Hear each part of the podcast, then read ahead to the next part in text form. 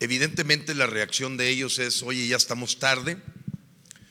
Dije, pues el sismo en la Ciudad de México en un día junto a millones. ¿Cuál es el problema?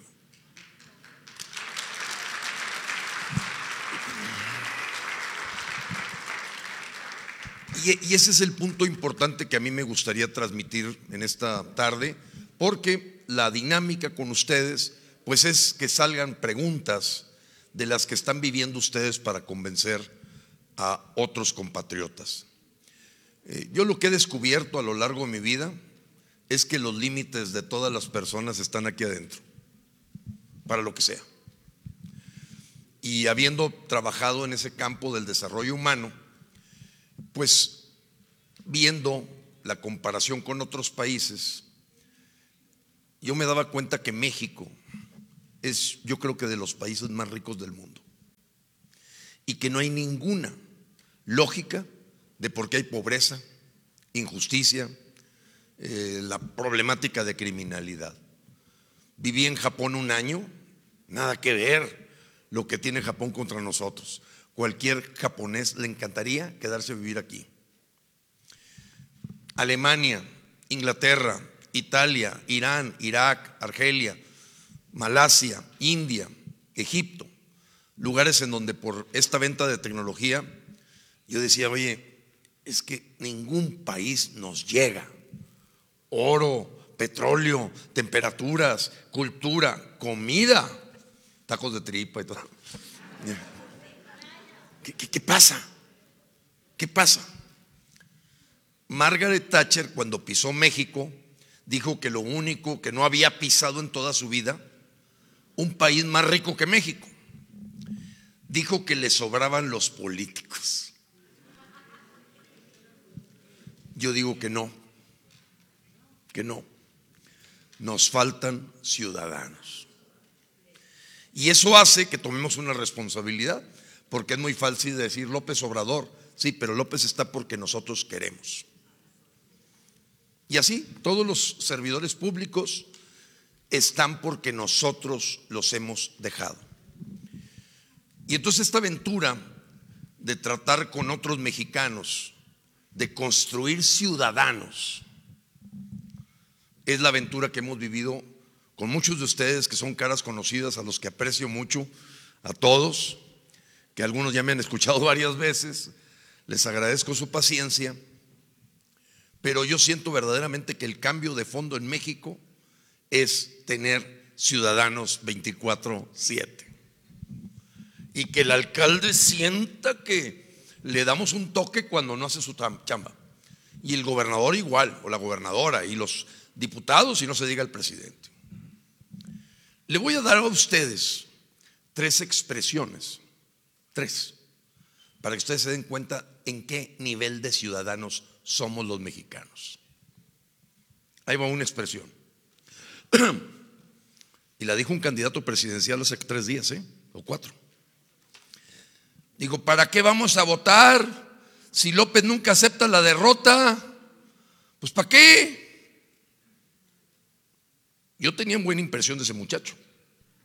Estoy hablando de Ricardo Anaya desde Atlanta decirle a los mexicanos, como una de las razones para no ir a votar, que es que López nunca ha aceptado. Si quién le pidió permiso. Fíjense la mentalidad. O sea, se ven chiquitos, se hacen chiquitos solos, como si verdaderamente López ya les metió en la cabeza que es un Tlatuani, un Mesías tropical. O sea, ahora sí, imagínate el muchacho que me ayuda con el jardín de mi casa, que es la casa de ustedes, diciendo meso. No, lo está diciendo un tipo que tiene más de primaria. Creo que tiene más de primaria, Ricardo, según entiendo. Pero fíjense la mentalidad. Es que nunca ha aceptado. Y luego, pues lo dejamos con guajolotes y gallina, porque nadie le está pidiendo permiso. Lo marca la ley. Pero fíjate lo que transmite un hombre que puede ser más poderoso y por encima de la ley, la constitución, y que él es el que dice que sí y que no. Amo de haciendas y de vidas. Candidato presidencial. Ahí les va otra. que gracias a Dios no me he encontrado en Chihuahua ese tipo de mexicanos.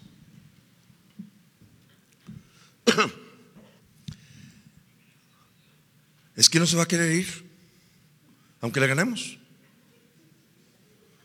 Yo te lo acepto de mis compatriotas tabasqueños. Pero que alguien en Chihuahua o de Nuevo León o del norte te dijera, es que no se va a querer ir. Nos jodemos. Perdón. ¿Cómo? ¿Cómo podemos vender nuestra dignidad para reconocer que hay un rey, un cacique, un hombre que hace lo que quiere? Levanten la mano los que han escuchado ese argumento para no ir a votar. ¡Qué terrible! Ahora ya saben por qué cuando me preguntan, oye Gilberto, tú que viviste en muchos países, ¿de qué tamaño es el ciudadano mexicano? ¿Te parece que los ciudadanos estamos en pañales? Dije, no, hombre, es un feto de seis meses con posibilidades de aborto.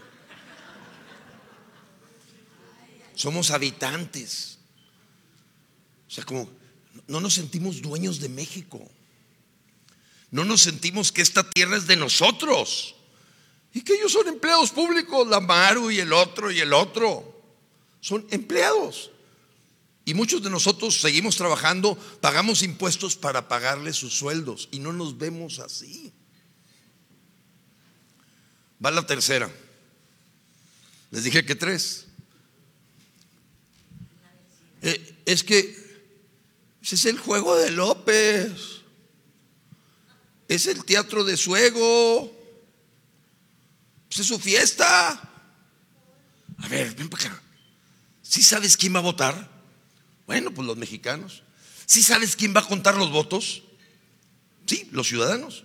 ¿Sí sabes quién va a hacer el acta en las casillas? Mexicanos. ¿Sí sabes quién va a hacer el cómputo final? El INE. ¿Y sí sabes quién va a dar el dictamen? el Tribunal Federal Electoral que todavía es nuestro. ¿Dónde está la fiesta de López? ¿Dónde está? Dímelo. Nos va a jugar una trampa. A ver, si López no va a votar, bueno, sí va a votar por él, pues, pero López no va a contar los votos, los va a contar a partir del 11 de abril, van a ver. Y lo van a cortar los guardias nacionales, que son los que van a entregar la boleta. Pero fíjense ustedes todo lo que está detrás de un mexicano que te dice, es el ego de López.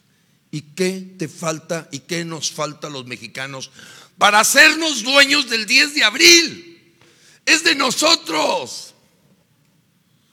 No, ves hasta, hasta empresarios que dicen, yo creo que este cuate sí terminó prepa. No le entienden. Sí. Ajá. hasta cómo votar, porque el abstencionismo ha sido el factor. Por el que está López ahí. Está López ahí. Claro. Y el abstencionismo fue el que ocasionó que 74 años el PRI llegara, porque el abstencionismo era del 70%. Aceptado. Entonces, cuando pasa eso, la gente no sabe, nunca se ha parado en una casilla. Entonces ahora dice, la revocación, ah, caray. Peor. Es chino, que ni siquiera sé qué dice la palabra revocación. Compañero, muy, muchas gracias por tu comentario. Es, es, esto es clave. Dejas que otros decidan por ti. Y sientes que vives en un hotel que se llama México, pero tú no eres el dueño de la habitación, ni de las camas, ni de la entrada, ni del elevador. Y ellos te dicen, oh, ahora vas a entrar por acá. Y ahora te voy a poner una, aquí una infracción si no entras por aquí. Yo no te voy a poner un guardia que te cuida. Oye, espérate, si es mi casa.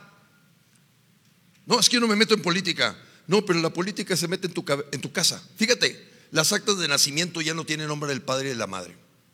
Tienes 33 géneros por cuales escoger el niño. Te están llevando ellos. Los empleados le hacen... No, es que le vamos a hacer el caldo gordo. Oye, ¿prefieres ese caldito, caldillo, eh, del 10 de abril o tres años de caldo gordo? Y todos esta campaña feroz de invitar a la gente a no votar tiene un autor. ¿Quién crees que es el autor para que la gente no vaya a votar, sobre todo los que están en contra de este gobierno. ¿Quién creen que sea? Es el peje. Y hasta la frase termina si te vas, la hizo el peje en su oficina.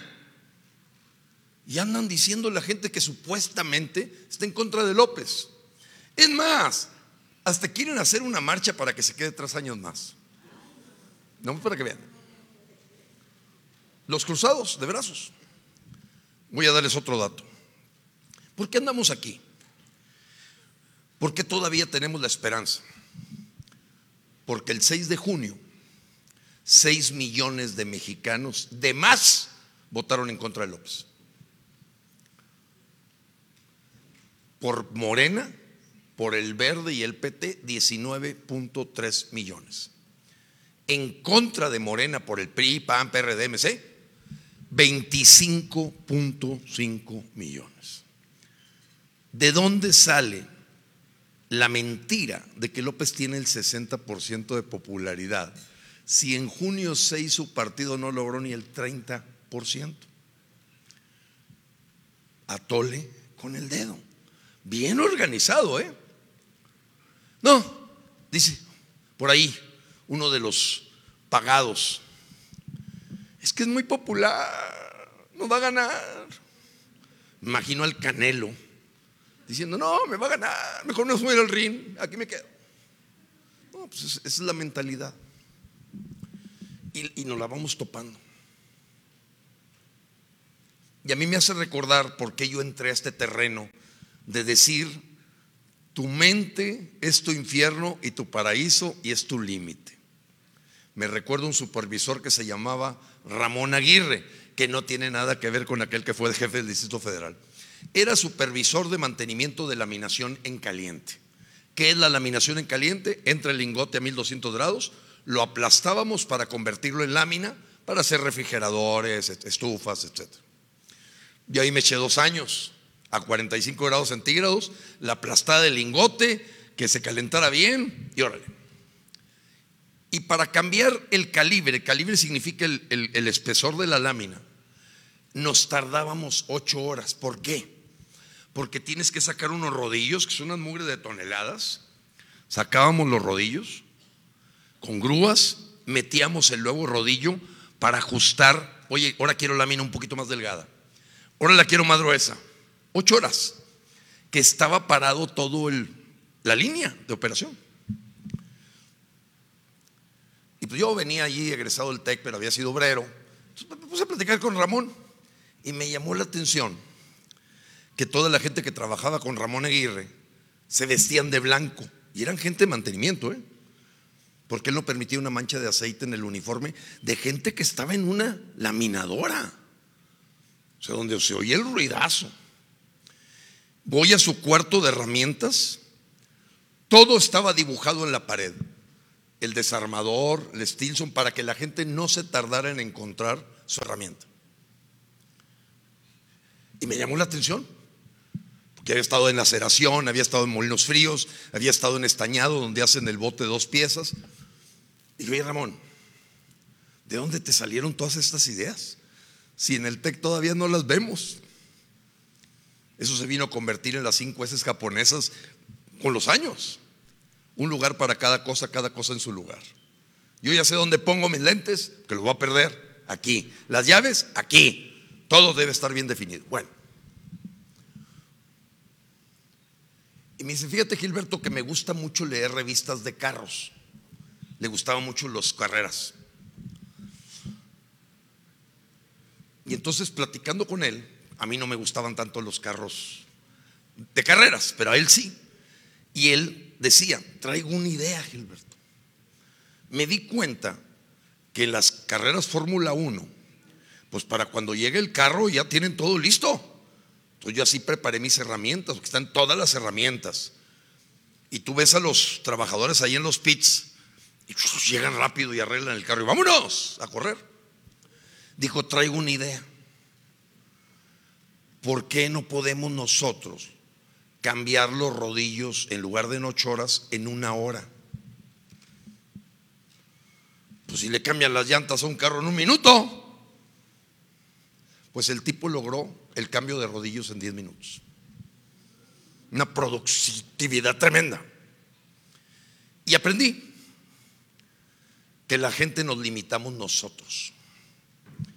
Y ese es el gran cambio de los mexicanos, que hoy vemos a muchos mexicanos sintiéndose chiquitos ante el poder de López Obrador. Chiquitos. No va a aceptar. Nunca ha aceptado. No se va a querer ir. Es su fiesta.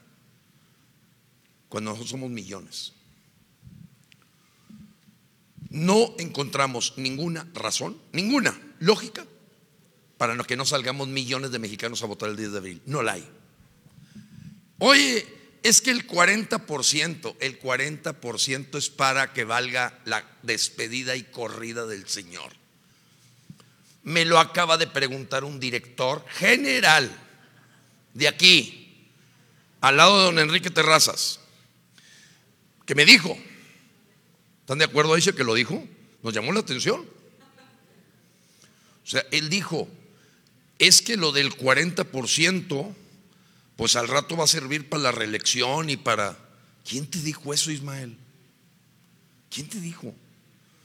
El 40% nada más sirve para despedir al señor López. Más imagínense cuánta confusión en gente preparada.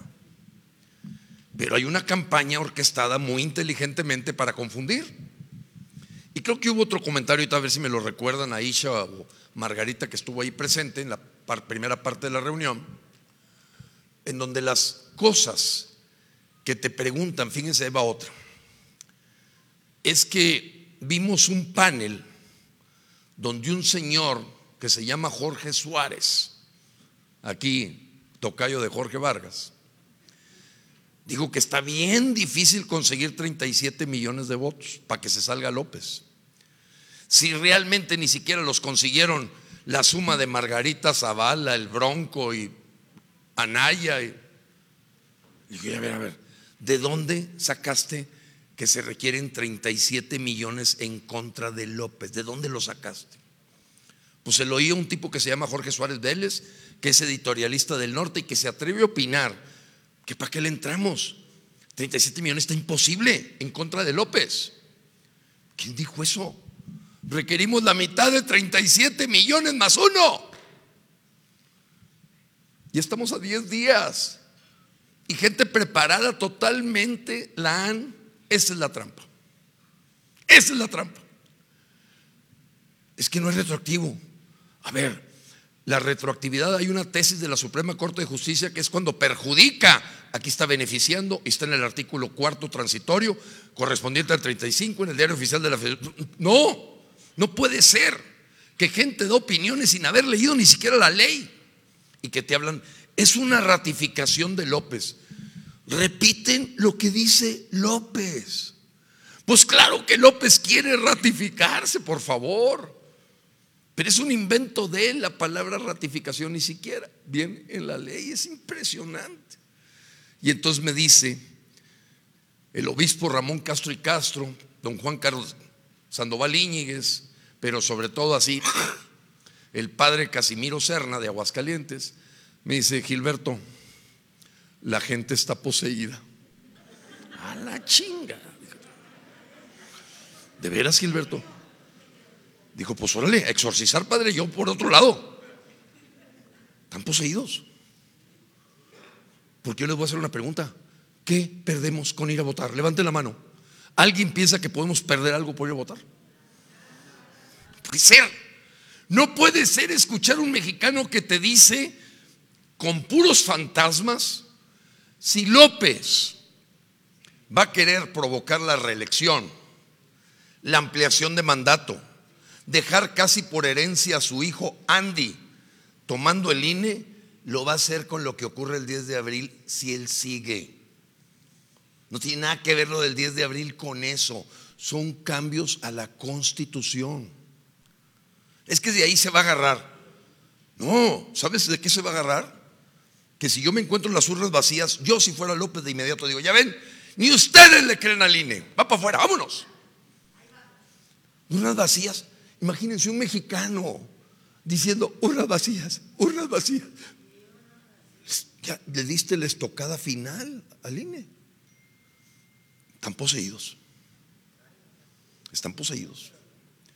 Nuestra apuesta no puede ser con la santería que se vive en Tabasco, en Guerrero, porque les voy a decir que Chihuahua, digo, Chihuahua, indudablemente, nuestra apuesta y esperanza es Chihuahua, el norte de México y el centro.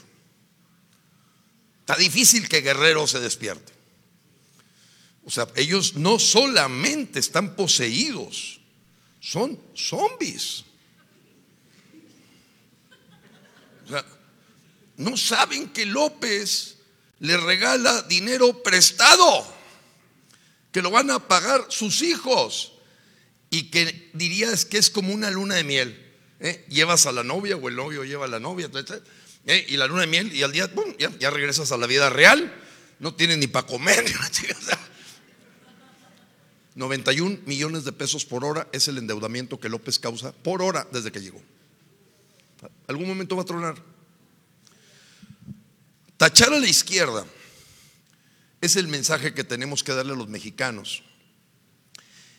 Y que no quede dudas. Sabemos que los mexicanos actuamos por emociones. No nada más por la parte racional. No, Gilberto, está bien explicadito, hasta un son solo entiende. Pues hay varios millones que no. Porque hay algo emocional en esto. Y entonces me gusta la decisión que tomó Aguascalientes. 70 personas que estaban en un evento dijeron, el domingo 10 de abril, nuestros hijos no comen en la casa y los corremos y no traen el dedo manchado. Ah, vámonos.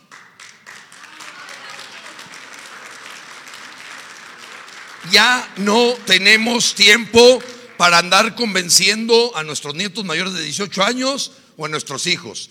Esta generación nos toca, yo ya lo viví en junio 6, aquí la carne asada del domingo, ni te pares si no traes el dedo manchado, cabrón.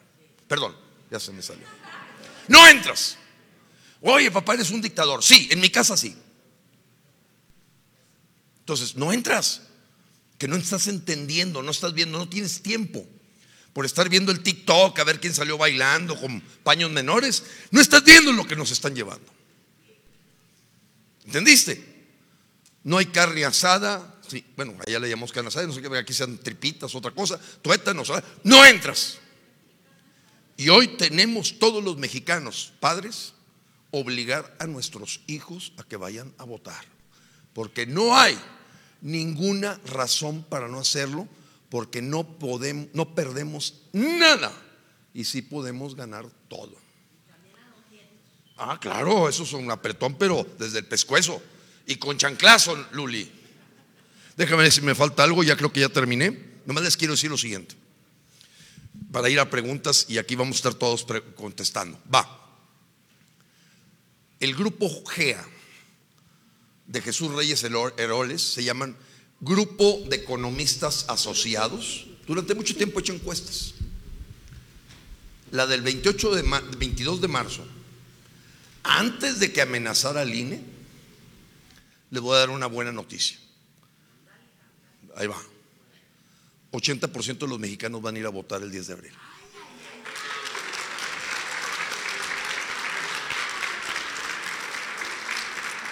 Ahí va. Ahorita vamos a ya vamos a las preguntas. Cierro con esto nomás. 80%. Ahora, ¿por qué? Porque la clase de media está decidida. Los que andan revueltos son los que ven a Carlos Alarraqui. Y el viejo que, no, eh, si, si lo dice López Doriga, pues yo le hago caso.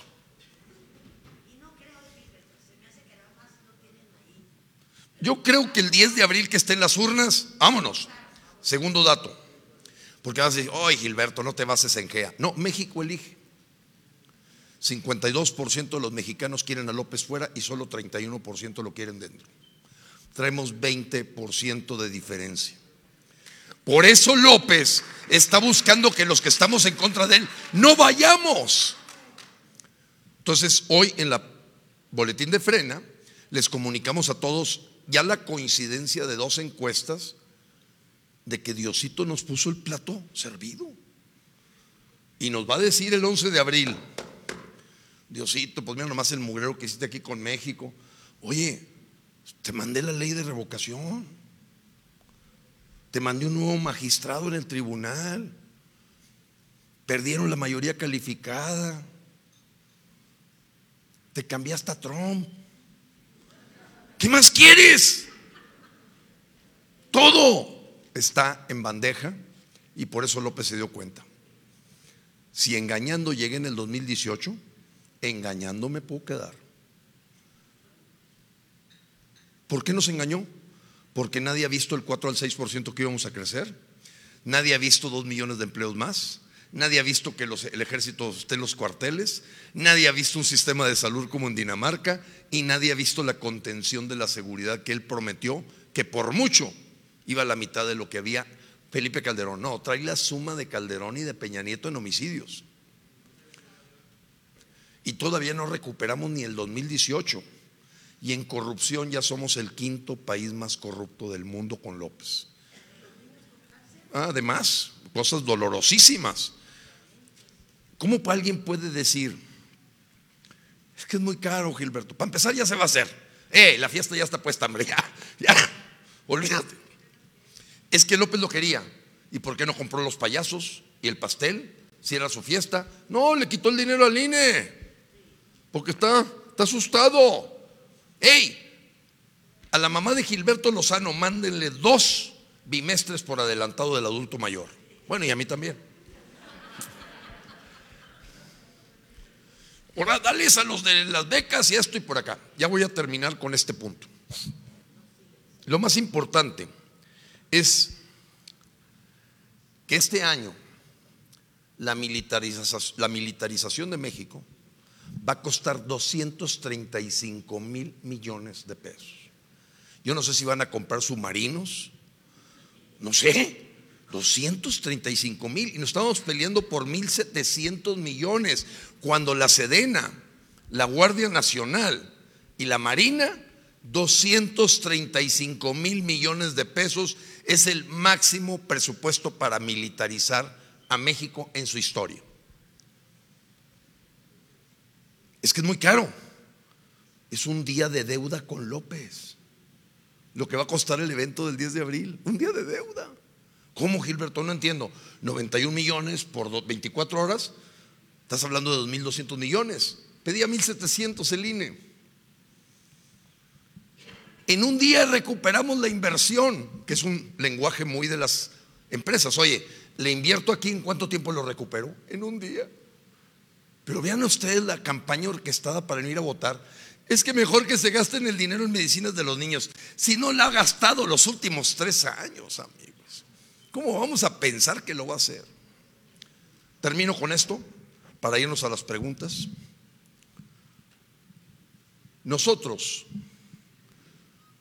vamos a vivir una pregunta todos los que estamos aquí y todos los mexicanos. ¿eh? Que algún día dependiendo del escenario que pase, nuestros hijos, nietos nos van a decir, abuelo, mamá, abuela, ¿tú qué hiciste aquel 10 de abril del año 2022? Me quedé en una abstención activa. Ah, cabrón. ¿De dónde inventaron eso? Me imagino yo yendo a la escuela, la primaria, no, no, maestra, estoy en abstención activa.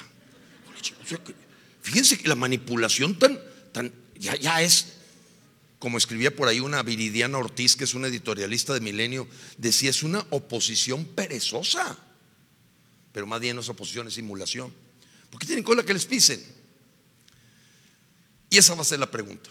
Y termino diciéndoles lo de el juego de perder, perder. Fíjense, qué interesante además de que no perdemos nada y podemos ganar todo, los que vamos a ir a votar, el señor que no va a ir a votar se va a topar con dos posibilidades. Uno, que los mexicanos sacamos a López el 10 de abril y yo fui un mendigo espectador que no hice nada. Y está peor el otro escenario, perder. Se quedó López Obrador. cada cosa que haga López Obrador me va a venir a la mente de yo no hice nada.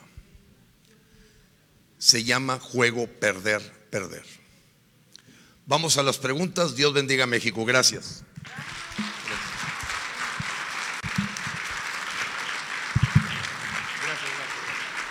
Un momentico, por favor, quiero...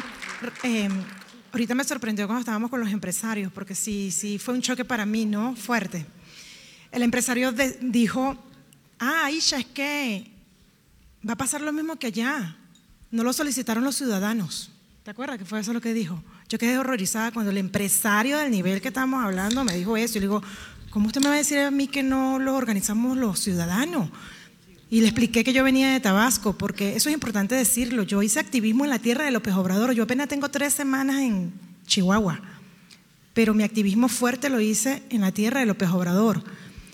En estos días un señor me dice, ay, Aisha, yo no quiero ir a votar porque la casilla me queda muy lejos donde yo estoy. Yo le dije, la mía me queda en Tabasco y voy a ir a votar a Tabasco el 10 de abril.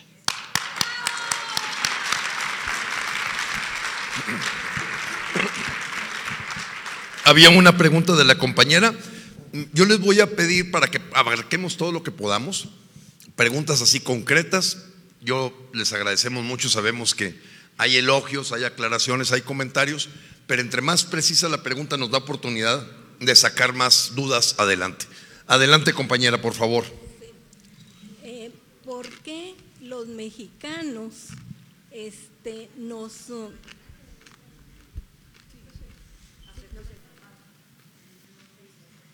Ah, ¿Por qué a los mexicanos nos juegan el dedo en la boca? Porque no estamos politizados. Y eso es lo que frena ha estado haciendo todo esta, este tiempo este, no debemos de, de cejar nuestro trabajo porque todavía nos queda mucho por delante. Así es, compañera, ¿cómo te llamas? María del Rosario, María el Rosario. Déjenme aprovecharme de algo y para ir a la segunda pregunta. Nada más. No, yo sé a esto que de hace rato decía Isha y al comentario que hace María el Rosario. Está muy sencillo. Si no hubiera frena, ni discusión habría. Como cuchillito en mantequilla, López se queda, 100% de la gente se queda en su casa, que es lo que han pedido todo el círculo político, los líderes de opinión. O sea, no habría absolutamente nadie que dijera, no, es que los del PAN van por la revocación. O que no, oye, espérate, los del PRI están locos, no, hombre, ya armaron hasta una manifestación. Les voy a decir algo.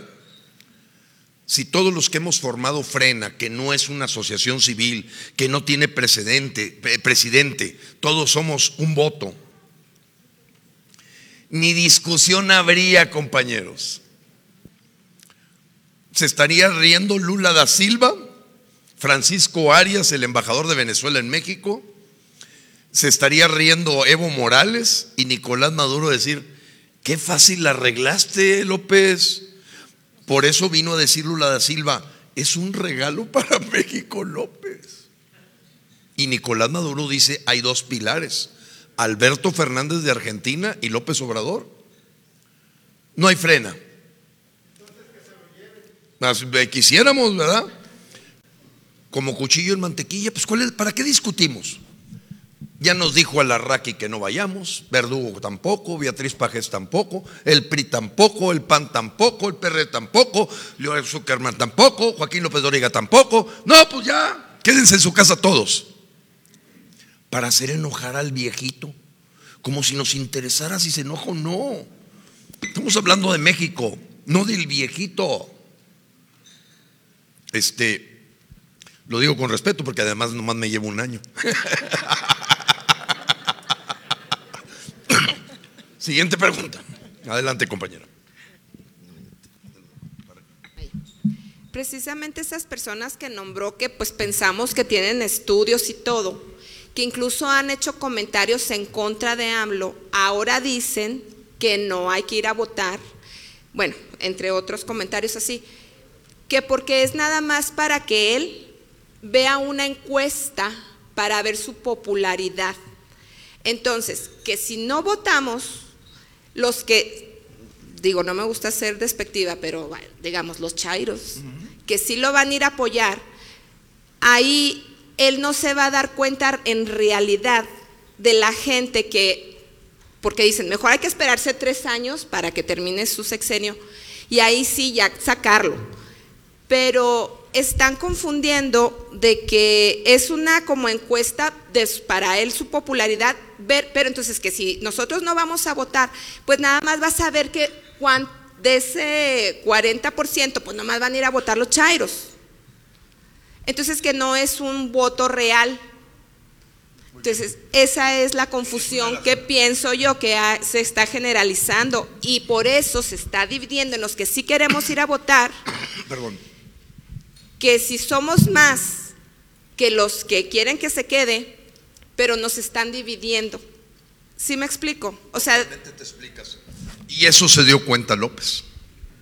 Se dio cuenta López que por más que acarree no va a lograr más de 15, 17 millones. Entonces él dice, yo quiero decir el 11 de abril que el 100% de los mexicanos está de acuerdo conmigo. 100%. Imagínate, yo estoy platicando, soy López Obrador, perdón, pero así. Estoy hablando con Joe Biden. Mira, ningún mexicano ni siquiera fue a las urnas a decir que quieren que me vaya. Vamos a llevar al extremo que hiciéramos lo que ellos dicen. Cero mexicanos quieren que me vaya. Así es que ahora sí vamos a echarle fuerte, rápido a la 4T. Es lógico.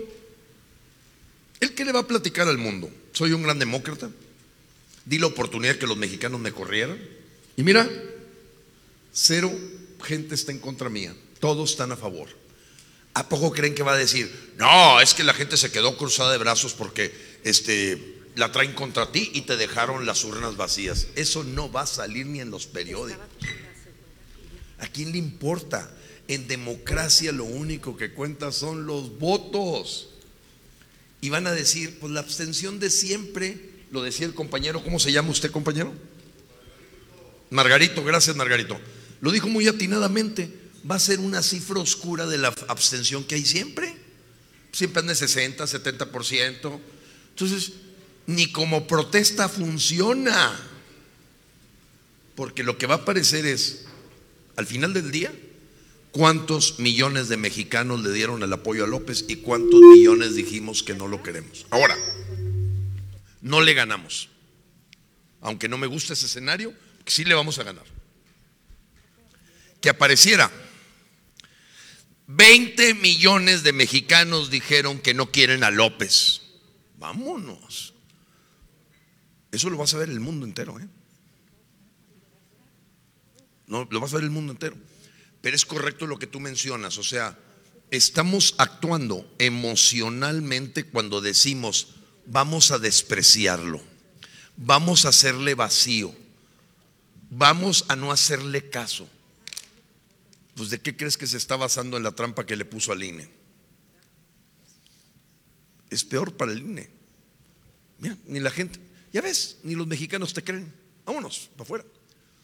Siguiente pregunta, gracias. Entonces tienes toda la razón, aquí va a complementar a Isha, pero sí tenemos que tener claro que los brazos cruzados, nadar de muertito, quedarse en la casa, nadie lo va a contar en la historia de México. Dentro de 20 o 30 años lo único que vamos a recordar es cuántos millones de mexicanos dijeron que querían que se fuera López y cuántos dijeron que se quedara. López no tiene más de 15 millones. Adelante, compañero. Aquí te va, a complementar em, Napoleón Bravo es un periodista venezolano que siempre luchó en contra de la dictadura de Chávez. Y en estos días, él está exiliado, obviamente era un perseguido político, y entrevistó a un politólogo boliviano, abogado, también luchador en contra de la dictadura de Bolivia, que se llama Carlos Berzaín. Y le hizo una entrevista, ¿no? Entonces le preguntó sobre Bolivia y que como ve a Bolivia, con todos los rollos que hay allá también con, Evo Morales, etc. Entonces, los bolivianos, él contó, que estaban molestos porque el día que hubo aquí en México la reunión de la CELAC, que estaban todos los presidentes, estaba Maduro, estaba el de Cuba, etc., el presidente de Paraguay y Uruguay se pararon de la, de la reunión molestos, ¿no? Porque estaban estos dictadores que ellos no podían estar presentes al lado de dictadores y se pararon se molestaron. Y nombraron obviamente a Venezuela, etcétera.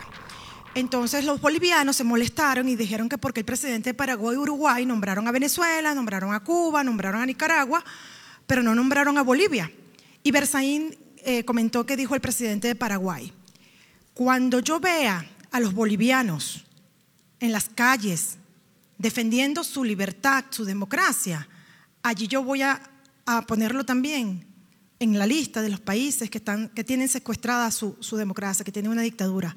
Pero mientras el boliviano siga callado, arrodillado al sistema, lamentablemente no lo puedo tomar como una dictadura. Entonces, ¿por qué comparo esto? ¿Cómo a, nivel internacional vamos a demostrar que en México está pasando todo el desastre que venimos viendo durante estos tres años si no hay nada que demuestre el descontento que tenemos millones de mexicanos en contra de este sistema? Por eso es que esta es una oportunidad de vida para, como dice Gilberto, indiferentemente de que se gane o no, dejar un número significativo de aquellos millones de mexicanos que queremos fuera a López Obrador. Gracias. Y hay una pregunta. Gracias. Buenas tardes. Bueno, bueno. bueno. Adelante. Buenas tardes. El otro día que andábamos volanteando, nos encontramos a un licenciado que se sabía de todas, todas y que él había revisado toda la ley de revocación. Y lo que nos alegó es que no tiene fuerza coercitiva para echarlo para afuera. Que, eso dice la ley según él. Y como es muy licenciado, pues se queda. Muy bien, gracias por la pregunta y es importante. ¿Qué dice la ley? En el momento que el Tribunal Federal Electoral da el dictamen de si los mexicanos quieren revocado a López, deja de ser de manera inmediata el presidente y se le entrega la banda presidencial en San Lázaro al presidente de la Cámara de Diputados. Lo más que puede pasarnos es que López lo pongan con una camisa de fuerza ahí en el Palacio Nacional, pero inmediatamente, dice la Constitución, deja de ser el presidente de México. El día, bueno, el INE nos ha dicho que el TRIFE probablemente tenga que resolver algunas impugnaciones y que pudiera tardar a lo mejor 24 horas. Pero la verdad es que para la noche del 10 de abril ya vamos a saber por los, le llaman exit polls, a cómo pintó la cosa. Pero a la compañera le quiero decir que el abogado ni siquiera ha leído la ley. La ley dice con toda claridad, la constitución, el presidente de manera inmediata deja de ser presidente si el dictamen muestra mayoría por el lado de la revocación, se le da la banda presidencial al minuto, no al minuto, inmediato, en San Lázaro. Ni siquiera tiene que ir López, ¿eh? Ahí sáquenlo con Betty y llévenselo a algún lado. No, no, ya la Cámara de San Lázaro ya le están dando la banda a Sergio Gutiérrez por máximo 30 días para que se ponga de acuerdo el Congreso de la Unión, que significa Cámara de Diputados y Senadores. ¿Y qué otra pregunta? También nos ocurrió hace rato con este grupo de empresarios.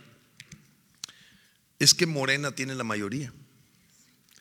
El senador Damián Cepeda me mandó exactamente cuántos le faltan a Morena para tener 315. Quiero explicarles bien claro el 315.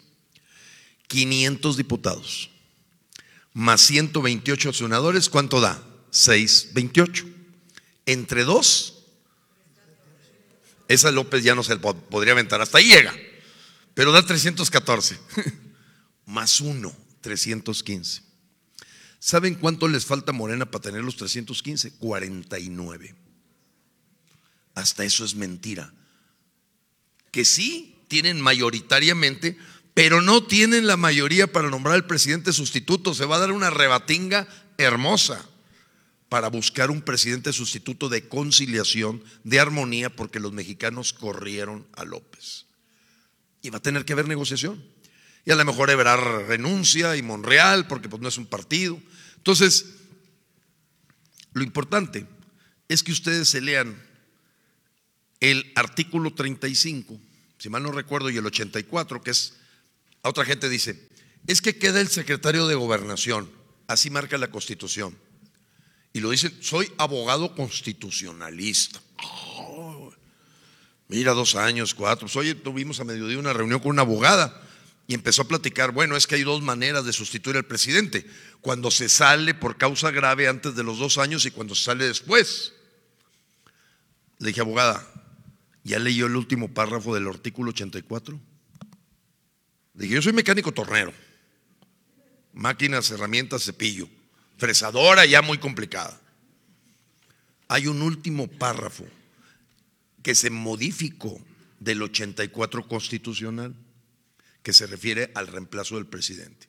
Y ese último párrafo dice, en el caso de la revocación de mandato, se someterá al procedimiento que marca el artículo 35, que de manera inmediata, a la hora que el trife dice que perdió la revocación, ya no es presidente inmediato, ni jefe de las Fuerzas Armadas. Ya no es. Es el ciudadano Andrés Manuel López Obrador. Se acabó. No necesita él decir que sí o que no, me cayó mal. Ya hará sus reuniones de con guajolotes ahí en el Zócalo y también le prestaremos tiendas de campaña. Pero ya, está fuera. Siguiente pregunta. Acá.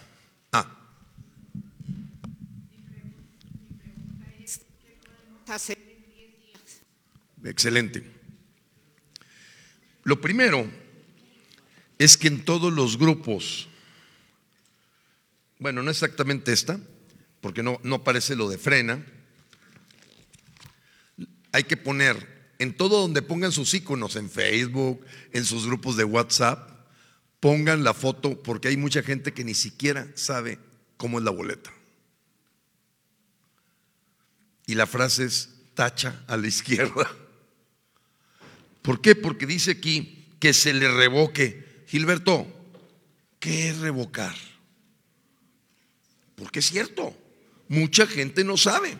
Despedir, correr, que se largue, estirpar, sacar afuera. Bueno, no batalle, maestra. Cruce el lado izquierdo, se acabó. De veras, sí, nada, te llegue y vámonos. En dos segundos ya está afuera, echándose un lonche. Entonces, número uno, compañera, su pregunta, empecemos por eso. Que todo mundo ya en estos 10 días conozca qué va a haber el 10 de abril. Segundo, que a nadie lo engañen con que el 81% de las casillas, de los mexicanos, perdón, van a votar donde siempre. Hay un enlace que se llama Ubica tu casilla de tu credencial de elector, pones la sección y por ejemplo a mí me tocó votar donde siempre. El 80% de los mexicanos van a votar donde siempre. Así está hecho la densidad poblacional. Así es que el que te diga, no, pues es que me cambiaron la casilla, va a ser 19% de gente. Tercero, es que una persona se tarda un minuto. Hay que explicarle, no, van a salir cuatro personas por minuto, porque entramos nosotros, María del Rosario, Jorge, y aquí está una mesa de registro con Vivi, otra mesa de registro con Juan, otra con... Y entonces yo estoy aquí con Aisha para que me marque el dedo y me, la credencial de lector, y otra persona está con Vivi, y otra persona está con Juan, de tal manera que nos vamos cada uno con nuestra boleta electoral, dedo manchado, credencial marcada, ahí hay cuatro urnas y te vas comes, aquí es botas y te vas. Y se va López, botas y se va. Entonces, está calculado cuatro personas por minuto. ¿Qué va a hacer Morena? Lo que hicieron en Venezuela. Va a retrasar la fila. Van a ir como que, como que cojean para que se haga. Eso ya pasó en Venezuela. ¿eh? Y la gente se cansa de la fila y se va. Ya llevamos tres horas en la fila. ¿Pueden votar los 92 millones de mexicanos? La respuesta es sí. ¿De qué tamaño fue la reunión con el INE de Tana Girar, Javier Livas y un servidor? Y yo que fui ingeniero de tiempos y movimientos, me convencieron por completo que no hay problema para votar. Es falso el que te diga va a estar imposible. ¿Se van a hacer filas? Sí, sí se van a hacer filas.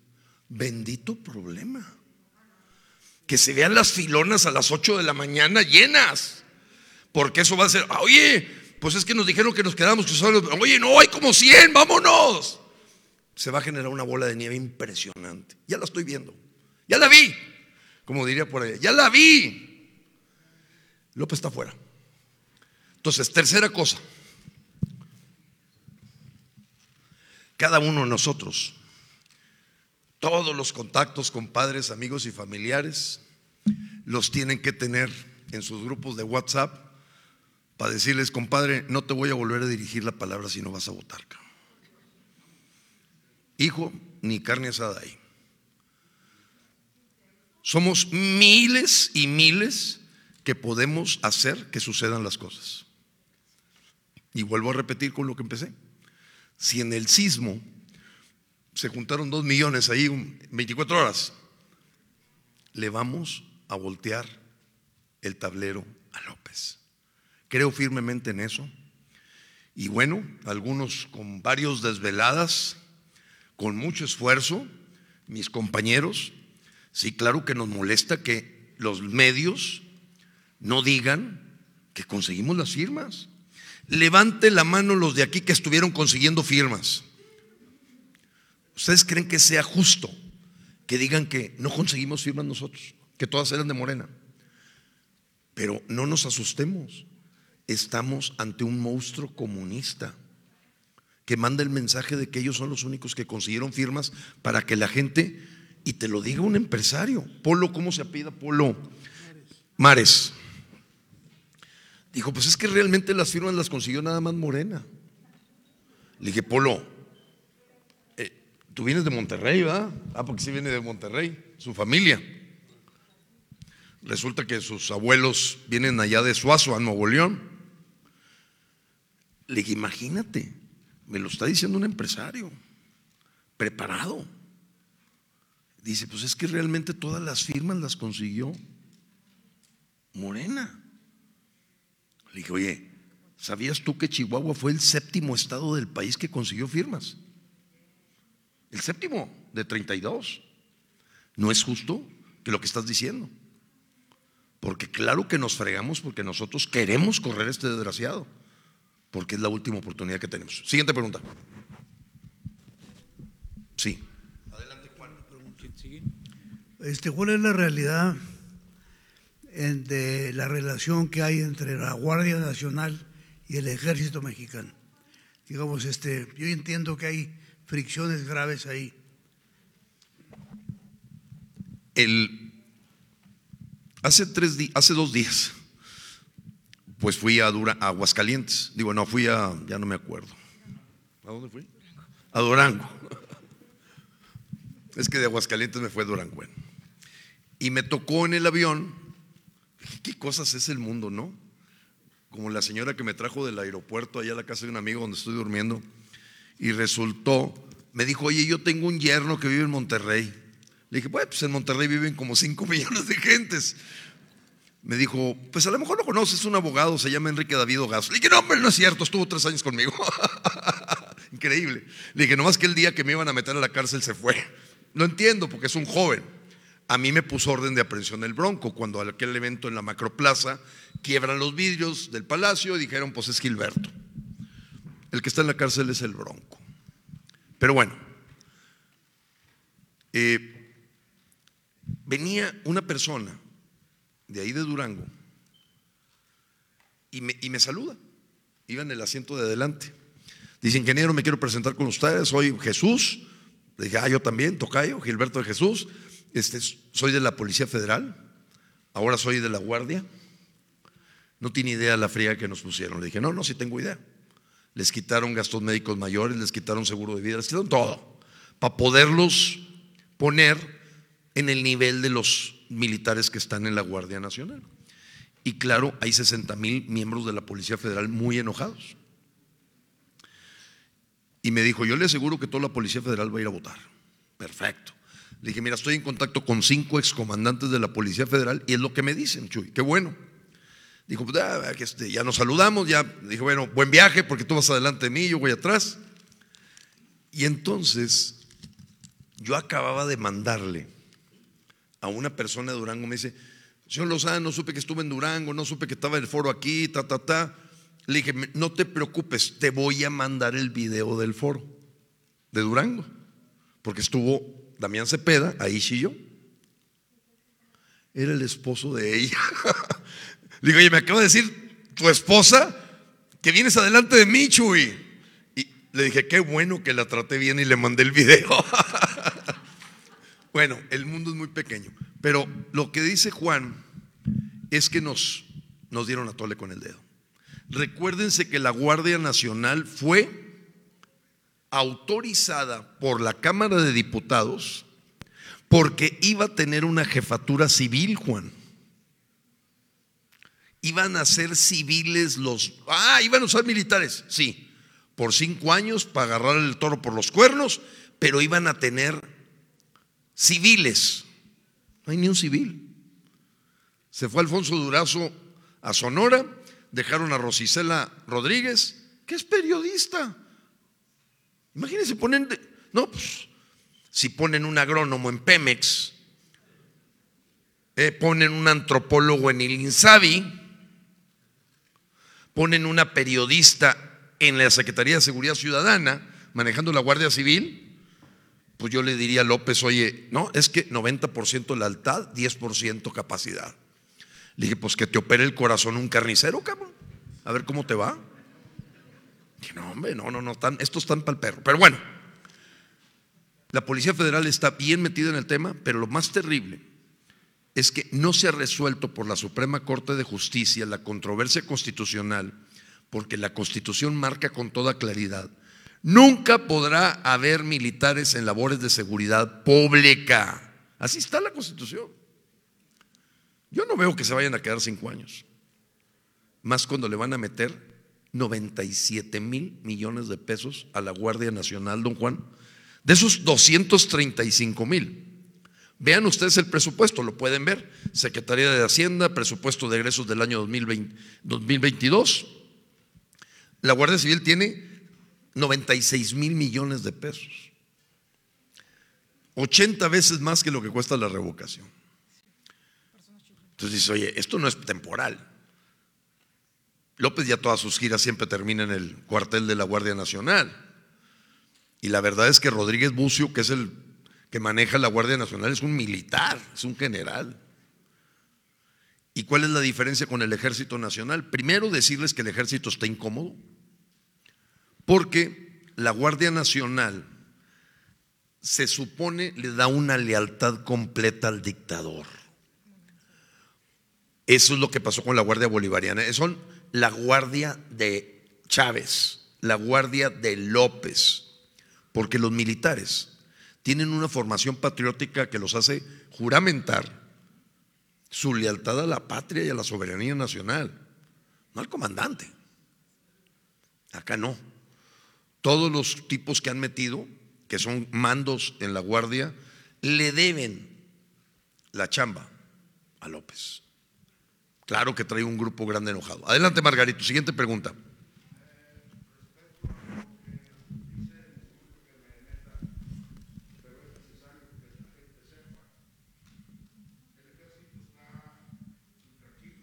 Sí.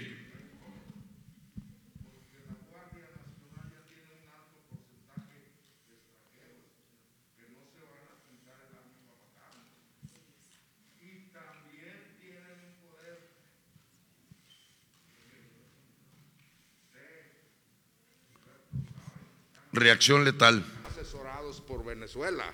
O sea, sabemos claramente. Hay centroamericanos. Entonces, hay un alto porcentaje de mandos. Andy, el que va a ser nuestro presidente, es el que dirige toda esa mafia.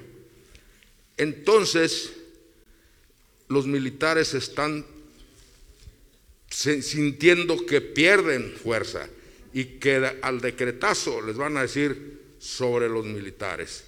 Entonces lo que decía es muy preciso. Los militares están inquietos. Lo que dice Margarito a la, pregunta de Juan, bueno, ya la diferencia entre Guardia Nacional y Ejército, pero esto es muy importante. Yo hace aproximadamente un año y medio me invitaron siete generales a platicar en Tlaxcala. Estaba muy de moda que habíamos tomado el zócalo y todo eso. Yo dije, me van a poner un cuatro. Dije, algo van a platicar ahí de un golpe y, ah, tú estabas ahí en la conspiración, vas para el tambo, ¿no? Fui muy cauteloso, aunque uno de los generales yo lo conocía. Ellos me dijeron lo siguiente, y estoy hablando más aproximadamente un año, ¿eh? 60% de la Sedena está insatisfecho. 60. Y me dijeron que el 70% de la Marina no les está gustando el rumbo. Imagínense un general como Sergio Gaitán Ochoa, Mauricio Aponte, eh, Mauricio Ávila. Hay cuatro generales que en público lo han dicho. Dos de ellos activos y dos retirados. El rumbo que ha tomado México no es el que va de acuerdo a los principios de los mexicanos. Y a yo le agrego, le dije, y la profecía de la Virgen de Fátima es que el comunismo se para en México. A nosotros nos toca. Lo único es que no nos dijeron en qué año. Ojalá que sea este. Adelante. Em, tiene mucha razón en lo que dice. Eh, cuando nosotros marchábamos en, en Venezuela, le hablo, le hablo del caso particular mío en Caracas, ¿no? los militares que nos agredían eran cubanos. Tú lo sentías por el acento, ¿no? Porque obviamente ves la diferencia, aunque muchos aquí pueden comparar Colombia, Venezuela y Cuba, tenemos acentos totalmente distintos. Y eran bolivianos y cubanos los que nos agredían. Y exactamente por eso, porque ya los militares venezolanos estaban arrodillados. Y es horrible ver, no me acuerdo ahorita el nombre, pero voy a buscarle el video, lo voy a compartir, Gilberto, para que lo pongas por pirámide viendo la infiltración que hay de militares cubanos en alto rango en la fuerza militar venezolana. Y ves cómo izan la bandera venezolana al lado de la cubana. Eso es humillante, denigrante. Por eso cuando yo vi a Canel el día de la independencia y vi a los chavistas gritando Viva Chávez, créame que tuve que revivir aquella época que, como les digo siempre, lo que Chávez hizo en siete años, López Obrador en tres años ya lo está concretando. Amigos, ¿alguna otra pregunta? Pero yo creo que la pregunta, yo les voy a pedir, porque nuestra compañera fue muy clara en su pregunta. Nos quedan 10 días. Ojalá que hablemos de ideas para estos 10 días, porque realmente es eso. Podríamos analizar qué va a pasar después, eh, pero ¿qué podemos hacer en 10 días? Sacudir como si fuera un terremoto a toda la gente que está a nuestro alrededor y decirle, nos estamos jugando dictadura o democracia y probablemente los siguientes 30 años de México. Nadie te garantiza que vamos a tener el INE. Toda esa gente que habla del 2024, le dice, oye, ¿y tú me garantizas que en el 2024 va a seguir un INE ciudadano? Claro que no. Entonces, ¿por qué hablas del 2024 si se nos está quemando la casa en el 2022? Siguiente pregunta entonces. Allá primero y luego adelante, compañero.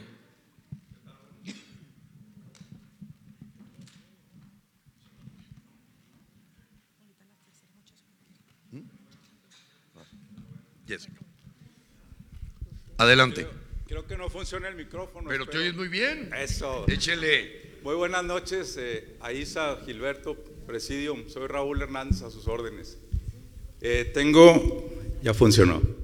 Tengo un comentario y una pregunta para ustedes. El primer comentario así muy concreto y rápidamente es que yo estoy preocupado porque de mucha gente con la que he platicado, amistades, compañeros de trabajo, maestros, este, etcétera, yo creo que como un 80% de los chihuahuenses que queremos otro México, no el que estamos viviendo, estamos muy confundidos, no sabemos si votar o no votar.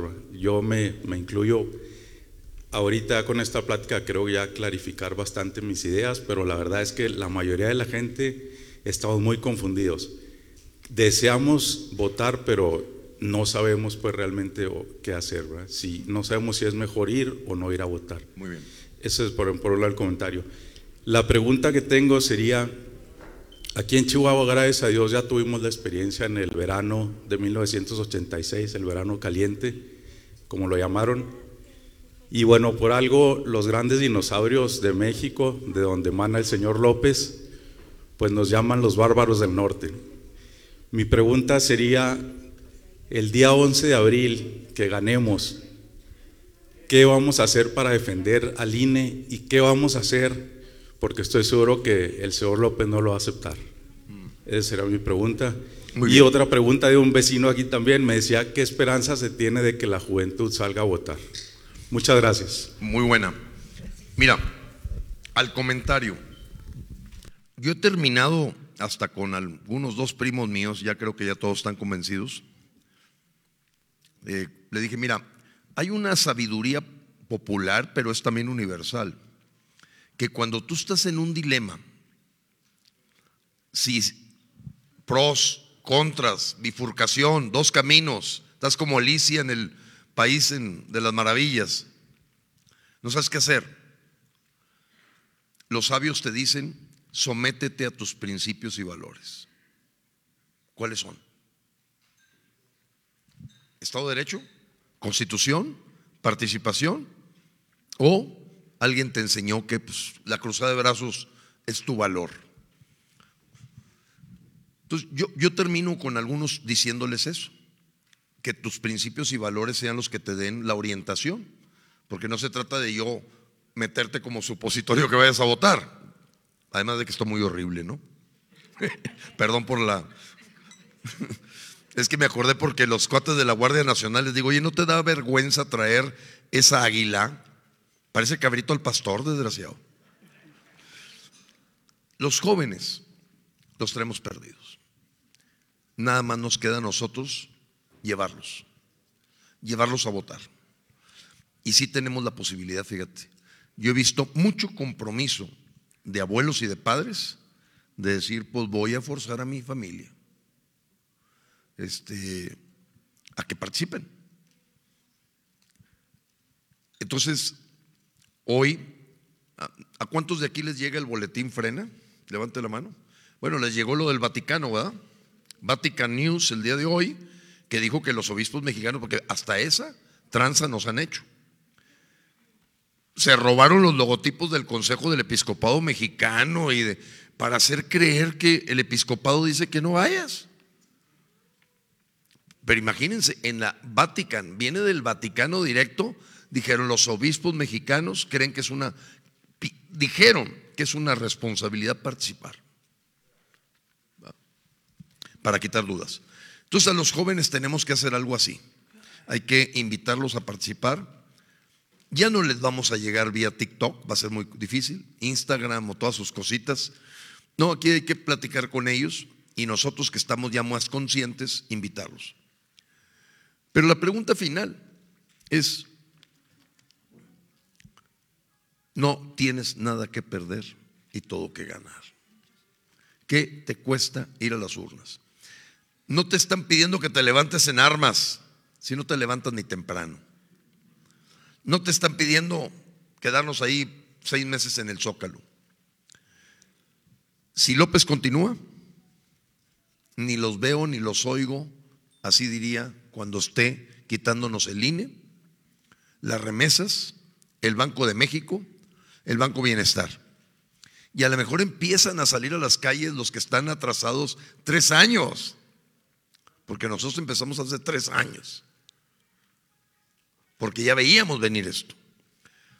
Yo no veo fácil.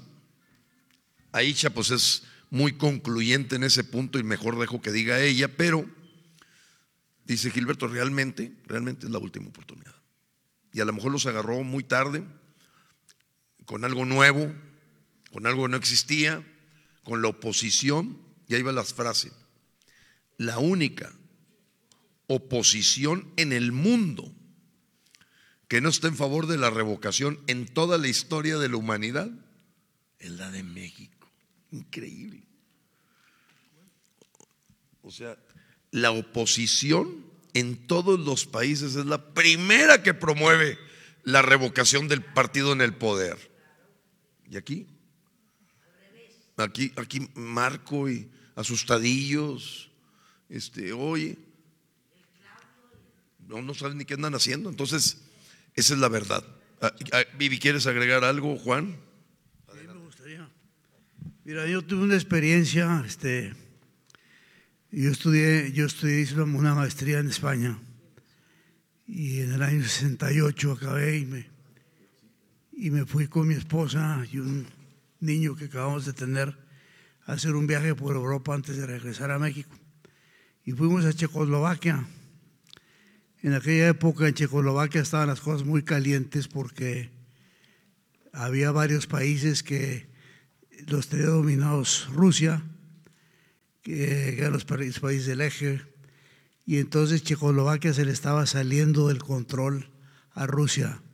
Estaban modernizándose, exportando a, a, los países occidentales, estaba saliendo a la prosperidad.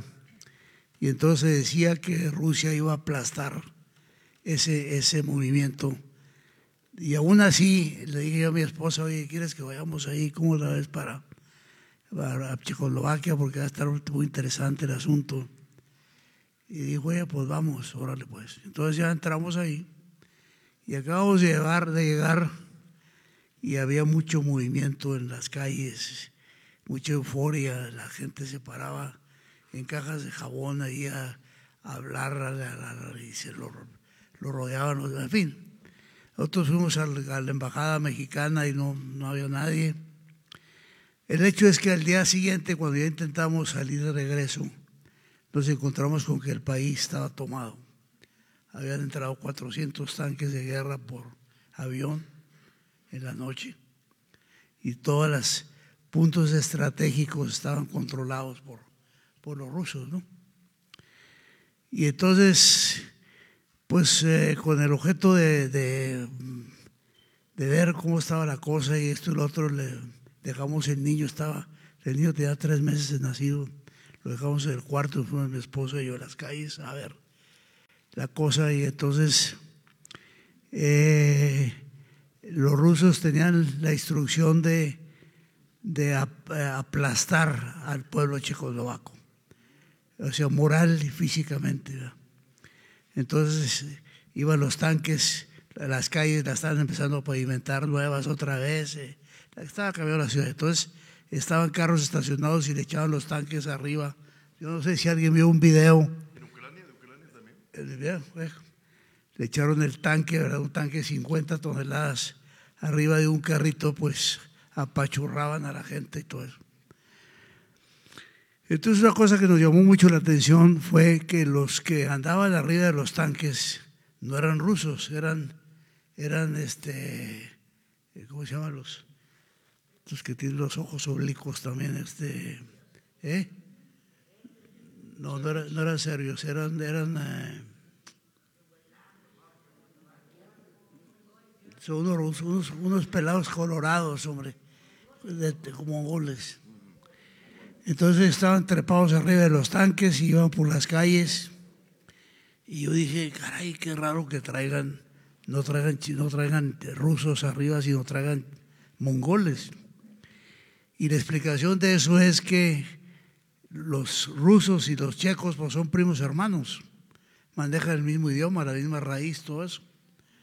En cambio, los mongoles no tienen ni idea de, la cultura checoslovaca, rusa o lo que sea. Entonces, metieron a los rusos, a los, a los mongoles, porque sabían que las órdenes que se les dieran las iban a cumplir a rajatabla. Y eso ya lo vimos aquí en Chihuahua en una pareja, una muchacha que era, fue, fue a competir a un torneo de tenis a San Luis Potosí, venía en la carretera, la quisieron parar a, las 12 de la noche en la carretera y no, no se pararon y los balancearon. La, Guardia Nacional los empezó a perseguir y, los balancearon y mataron a la, a la muchacha, lo cual quiere decir que, que es otro tono el que nos vamos a encontrar si, si se apodera el ejército del país, ¿verdad? Si ahí no hay respeto, no hay reconocimiento, no hay consideración, no hay nada, ahí nomás ellos, haz esto y mátalo, y pues órale. Entonces, pues está, hay que tomar en cuenta. Muchas gracias, Juan. Viene la pregunta de Jessica. Nomás comentar, hace aproximadamente 12 días, eh, yo pasé a Bronzeville, Texas, había un evento ahí con la gente de Frena, de Texas. Pues, la verdad es que la aduana, migración y todo, puro Guardia Nacional. Ya no había agentes de migración, era Guardia Nacional. Y preguntándote a dónde vas, por qué vas a ir para allá, qué vas a hacer. O sea, por eso creo que lo de la pandemia le vino como anillo al dedo, tomó todo. Adelante, Jessica, con tu bueno. pregunta. O, o está Juan primero. A ver, este, vamos a tener que, que terminar. Tenemos el contrato hasta las 8 de la noche. Entonces, mm, tenem- dos preguntas más. Tenemos al medio digital que, que, que sí nos esperó. Entonces, vamos a. Jessica, el compañero, y nos vamos a- al medio digital. Ya, listo. Adelante, Jessica. Sí. Te escuchamos.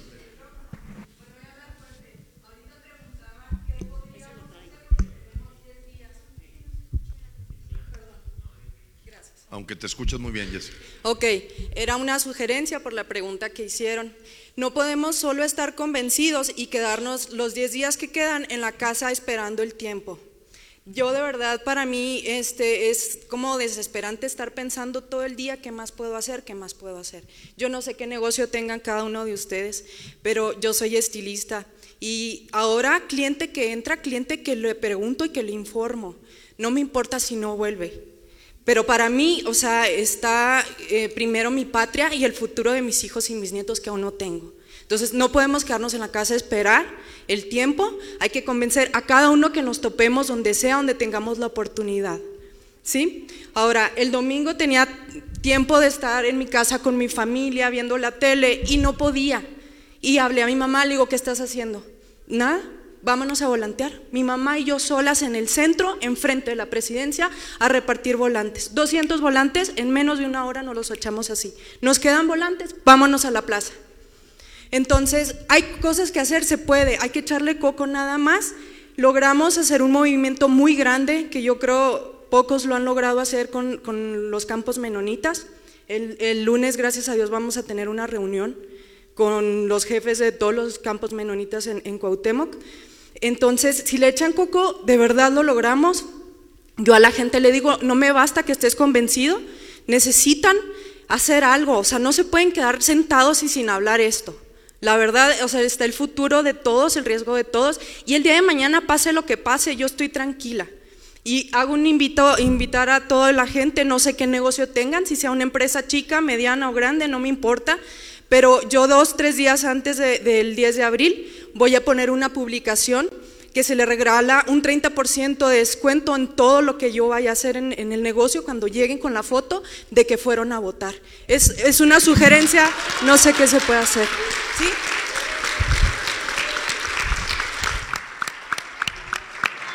¡Bravo por Cuauhtémoc! Bien, bien, muy bien. Pues. Se me hace que es de Cuauhtémoc. Ah. Adelante, compañero. Sí, nada más, este, antes que todo, felicitarlo por su trayectoria, porque verdaderamente la pasión con la que usted se ha desempeñado a lo largo de todo este tiempo caótico que estamos viviendo nosotros los mexicanos, ¿verdad? Agradecerle ese empeño, pero sí decirles que el problema no nada más es suyo, porque parece ser que como que el problema fuera suyo y nosotros estamos de espectadores. Aquí estamos al cuarto para las 12 y quiero como testimonio sí comentarles que en base a eso como padre de familia, ¿sí? Mi hija en el 2018 cuando empezó, que primer voto, lo hizo en contra de López, porque sabíamos de antemano que la, la- la tragedia que él era representaba para el país de la situación caótica que vivió la Ciudad de México. En base a eso dijimos, no, ahora con esto, peor, mi hija ya va a estar de- del INE, está nominada para estar representante de casilla, mi esposa también que me acompaña, presidente de casilla, porque estamos convencidos que el INE ahorita, en el momento, es la única oportunidad que tenemos para poder hacer algo por nuestro país. Y como usted siempre bien lo ha dicho, a Dios orando, pero con el mazo dando. No podemos esperar el milagro que nos venga de arriba si nosotros vamos a estar con los brazos cruzados. Y perdónenme lo que les diga aquí, perdónenme, pero sinceramente estoy indignado por esos pseudo intelectuales, porque tal vez yo soy el menos, el más limitado en conocimiento, en preparación, lo que ustedes quieran, porque los considero ustedes personas con un alto nivel intelectual, muy conscientes de la realidad de lo que está pasando en nuestro país. Pero sí les puedo decir, con justa razón, que estoy convencido que lo que estamos haciendo, los que estamos aquí reunidos por nuestro país, nuestra conciencia está en paz, pase lo que pase. Y en base a eso tenemos que actuar en consecuencia. No nos queda más. Y por eso tenemos el tiempo contado. Y ahorita ya no estamos como para estar, ¿qué vamos a hacer? ¿Qué se No, ya es de ya. Así es. No hay de otra. Muy, muy bien por... Gracias. Juan Barrientos, bienvenido Gilberto felicitarte nuevamente por tu trabajo. Juan Barrientos. Ah, gracias Juan, gusto Eh, saludarte. Mi pregunta va va en el sentido también de, de, bueno, ¿qué es lo que seguiría ya después del, del 10 de abril? Estamos muy entusiasmados y ojalá se logre el objetivo. Pero mi preocupación es qué vamos a hacer después, porque al hacer una comparación, y ojalá aquí la compañera nos pueda comentar un poco al respecto, yo mm, hace nueve años cuando fallece Hugo Chávez, yo estaba seguro que ya con eso iba Venezuela a recuperarse. Sin embargo, ahora el pasado 5 de marzo se cumplen nueve años de la muerte de Hugo Chávez y no puedo, no he concebido, no, no logro entender cómo es que se ha mantenido ese régimen en otros nueve años más en Venezuela, de dónde está agarrado, contra qué otros elementos sostienen este régimen en Venezuela, China, o, o qué es lo que está sosteniendo, para entender, porque no solo el problema eh, quiero entender que no solo el problema va a ser López Obrador, ahorita la urgencia es López Obrador. Pero si en Venezuela quedó demostrado que no solo Hugo Chávez pudo mantener o ha, sabido mantener este problema allá, este, ¿qué tenemos que hacer? Ya deberíamos de pensar en la siguiente revocación de mandato, ¿en qué fechas? Muy bien. Bueno, compañeros, esto que comenta Juan y pregunta es muy importante, porque pues realmente los dictadores son una, un proceso casi hereditario a las gentes que van con ellos. Pero el secreto que viene en el manual del comunista es, no importa quién vote, que tú seas el que cuenta los votos. Ese es el secreto de que si ponen un perro de dictador en Venezuela va a ganar, porque ellos cuentan los votos. Y eso fue lo que le costó a los mexicanos 70 años, que vino una alternancia, porque muchos no me, me preguntan, bueno Gilberto, a ver, en cuatro meses que te rajaste y dijiste, ya me equivoqué, me vine con Fox, bueno, pues yo no sabía que la presidenta iba a ser Marta Sagún, y no porque no le tenga mucho aprecio y respeto a las mujeres, simplemente dije, oye, espérate, yo no vine a trabajar para Marta Sagún. Y creo que le costó a México un poco eso. Pero bueno, ese no es el tema. El tema para la pregunta de Juan Barrientos es, en todos los sistemas totalitarios, tiránicos y evidentemente dictatoriales, es clave apoderarse del que cuenta los votos. Y eso es lo que les garantiza la permanencia. Por eso yo veo en el 2024 perfectamente a Andy López Beltrán como candidato a la presidencia. No a Sheinbaum, fíjate.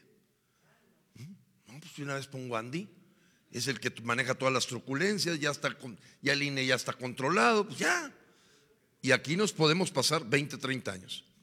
¿Qué va a pasar? Pues lo que vive Venezuela, lo que vive Bolivia, lo que han vivido estos países, donde Nicaragua ya lleva, no sé, creo que 14, 14 años, ¿no? O más. 24, perdón.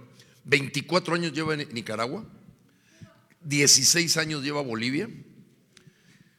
Brasil va a volver a regresar, es increíble, porque tienen el control de los organismos y Cuba lleva 64 años. Y si tú platicas con los cubanos que salieron a Miami, pues si les habían dicho que no eran comunistas, Fidel Castro en sus primeros discursos decía yo no soy comunista. Yo no recuerdo si fue aquí o en Sinaloa, creo que fue aquí en Chihuahua, donde López le vino a decir a los mexicanos, nada más hay dos sopas, conservadores y liberales. Y los liberales nos llaman también populistas, socialistas y comunistas. Lo digo aquí, ¿verdad? Se descaró. Yo creo que en el desquiciamiento que tiene, Porque yo tengo una relación. Hay gente en el Palacio Nacional que no crean que está feliz de la vida de López. No, no, no, no. Y cuando estuvimos en el Zócalo, vas haciendo tus nexos, Juan, y una persona me dijo, se nos adelantó el presidente. Estaba planeado para la mañanera del 13 de abril anunciar el desmantelamiento del INE. Es que iba a ser el 13 de abril. Este cuate se la aventó antes de la revocación. O sea, imagínense. Y aún así, hay gente que te dice, no vayas a votar. Ya te lo dijo, van para afuera. Tienen denuncia penal, tienen denuncia de juicio político Lorenzo Joro y Murayama y no va a aguantar al cambio de los cuatro consejeros en abril del 20 2023. ¿Qué sigue para los mexicanos? Yo no quiero ni pensar, la verdad. Este, yo tengo mucha fe de que lo vamos a lograr y que va en esta época cuaresmal llegarnos el domingo de Ramos un milagro. Dios los bendiga a todos. Gracias. Bueno, Juan. bueno, bueno. Bueno, ¿Tienes- miren, para... Margarita, Margarita, Margarita, un momentico.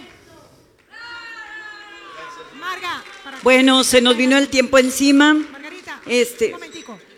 Para responderle, para complementar la respuesta a Juan, que es muy importante lo que dijo. Mira, en Venezuela obviamente la parte más importante fue cuando nos secuestran el CNE del año 2000, ¿ok? Ya 2004 ya no había nada que hacer. Pero ¿cómo se mantiene? Porque es lógico, la, idea era muere Chávez, ya se acabó el problema.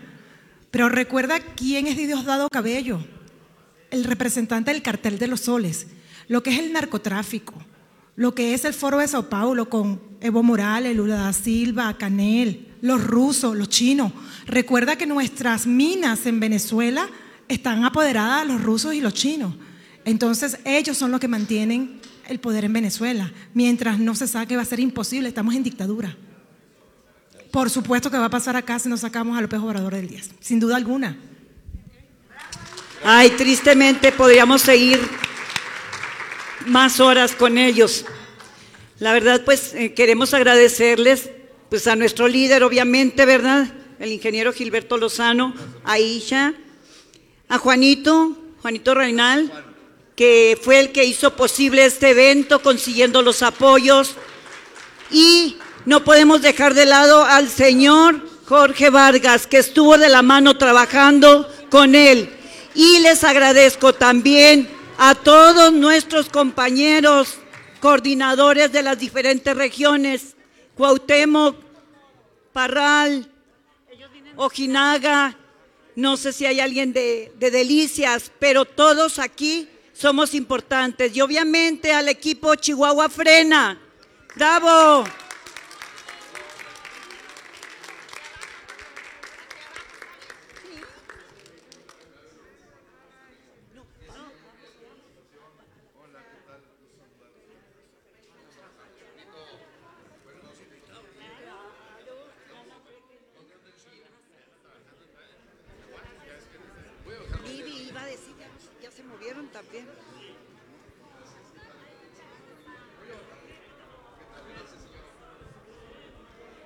A ver, equipo, acérquese también para la foto.